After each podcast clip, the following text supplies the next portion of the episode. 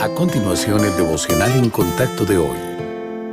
La lectura bíblica de hoy comienza en el primer versículo de Daniel, capítulo 1. En el año tercero del reinado de Joacim, rey de Judá, vino Nabucodonosor, rey de Babilonia, a Jerusalén y la sitió. Y el Señor entregó en sus manos a Joacim, rey de Judá, y parte de los utensilios de la casa de Dios, y los trajo a tierra de Sinar, a la casa de su Dios, y colocó los utensilios en la casa del tesoro de su Dios. Y dijo el rey a Aspenaz, jefe de sus eunucos, que trajese de los hijos de Israel, del linaje real de los príncipes, muchachos en quienes no hubiese tacha alguna, de buen parecer, enseñados en toda sabiduría, sabios en ciencia y de buen entendimiento, e idóneos para estar en el palacio del rey, y que les enseñase las letras y la lengua de los caldeos. Y les señaló el rey ración para cada día, de la provisión de la comida del rey y del vino que él bebía, y que los criase tres años, para que al fin de ellos se presentasen delante del rey. Entre estos estaba Daniel, Ananías, Misael y Azarías, de los hijos de Judá. A estos el jefe de los eunucos puso nombres. Puso a Daniel Beltzazar, a Ananías Sadrach,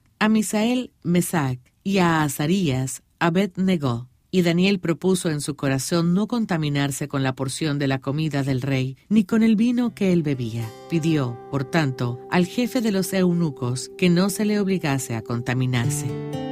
La historia de Daniel muestra algunos elementos clave de la obediencia. El joven sabía que la ley de Dios tenía restricciones dietéticas que prohibían la comida que había sido ofrecida a los ídolos, pero ahora estaba en una tierra extranjera, sin tales limitaciones. Cuando el rey Nabucodonosor ordenó que se le sirviera a Daniel comida de su mesa, surgió un dilema. ¿Era mejor obedecer al Señor y arriesgarse a enfadar al rey o obedecer a Dios y complacer al gobernante? El problema subyacente era la lealtad a Dios. Daniel podría haber justificado el incumplimiento del mandato divino convenciéndose a sí mismo de que era un servidor y que no tenía otra opción. En cambio, decidió no comer la comida del rey y buscó una solución que honrara al Señor y obedeciera su ley.